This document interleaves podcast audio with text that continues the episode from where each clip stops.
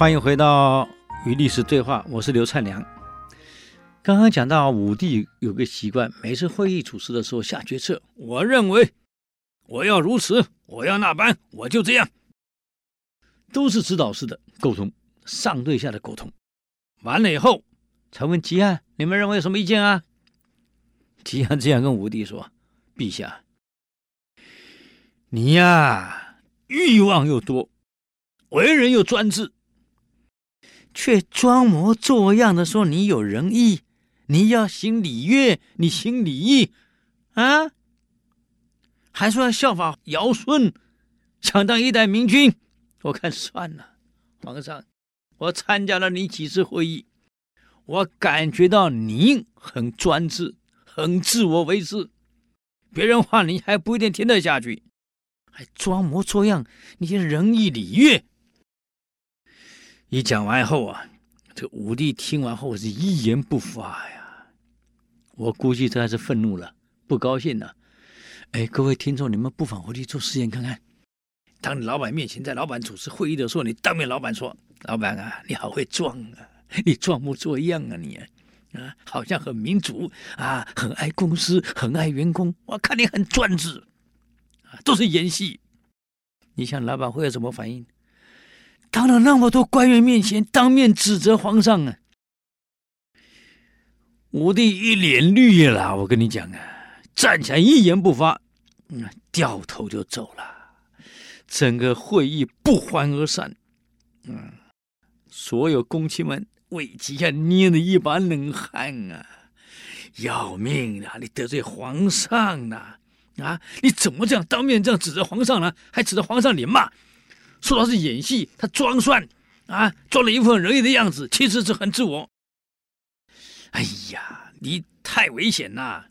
这个我的汲黯，你太过分了！你把皇上惹火了，他杀你怎么办？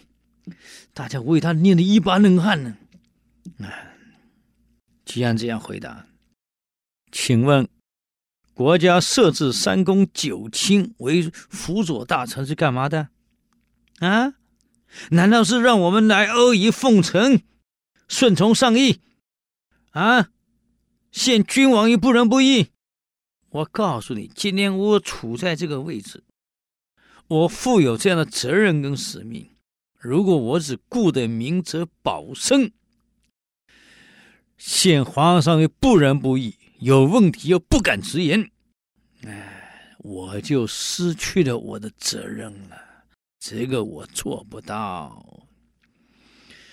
这个武帝很有意思，气呼呼的走了，回到家里，翻来覆去，想来想去，哎，叹了一口气呀。几案没错呀，啊，我想了半天，好像真的是我错了。从我登基到现在几十年来，我可能真的很专制，可能的我说了算。既然什么都我说了算，何必他们提意见呢？啊，吉安没错啊。武帝有一次给吉安打个电话，啊，对不起，是我错了，我错了。啊，你看这个皇帝有几个？所以各位你们不妨上次董事长开会，你当面指责一下，看董事长会不会给你打电话说我错了，你讲的对啊。所以这个武帝很有意思，难怪是一代明君啊。好了，这个吉安病了，武帝很关心他。啊，有一次吉安病得很厉害，请他的这个秘书庄助来给皇上请病假，请长一点。武帝这样私下偷偷问了庄助一句话：“你老实告诉我，你觉得吉安究竟是一个怎么样的人？”庄助回答得很妙啊，皇上，这样好了，我就是说。吉安这个人啊，如果让他跟其他的官员一样，只是当个国家干部，我估计他的成就、他的成绩也不会超过别人，也不过尔尔，大家实力相当嘛。可是你要让吉安去辅佐右主，或在旁边专门辅佐你，我告诉你，皇上，他会像守城的护卫一样。忠于职守，忠于自己的职责使命。你用权贵用什么利禄来引诱他、勾引他，他不会动心。君主怎么严苛的责备他、驱逐他，他不会转身而去。临时他也会把责任尽好。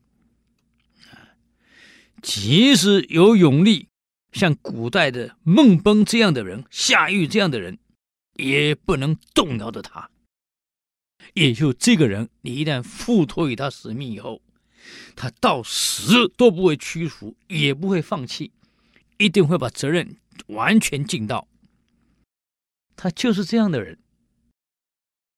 哎，武帝听完叹了一口气啊，我听说。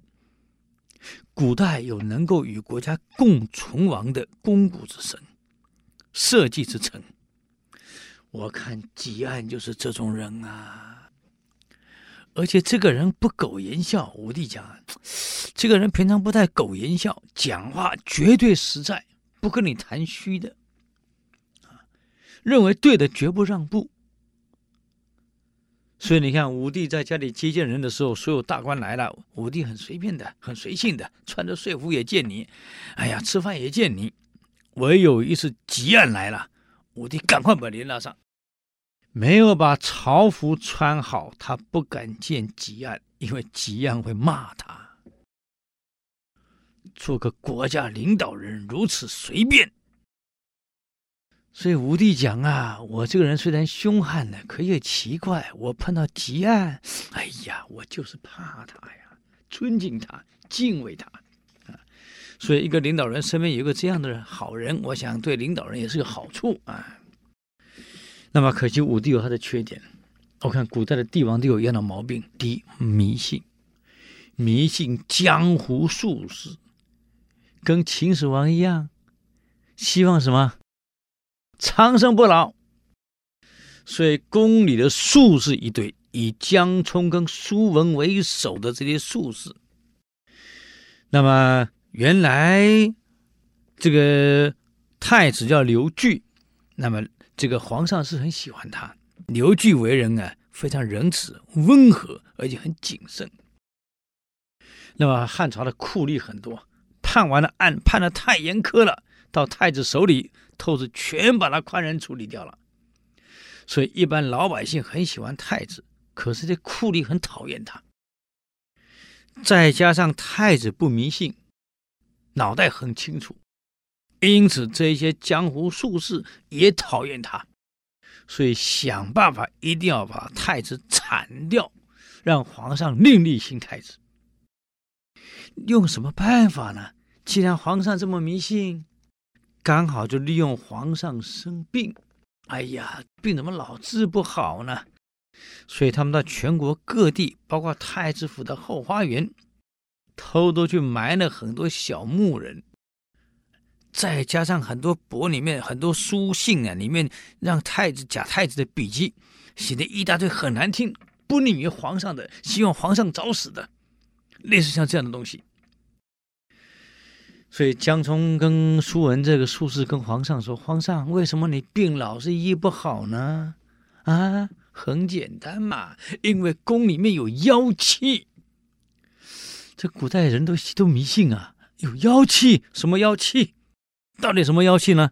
啊，我们留着下周继续给各位解释。啊，与历史对话，我们下周见，谢谢。”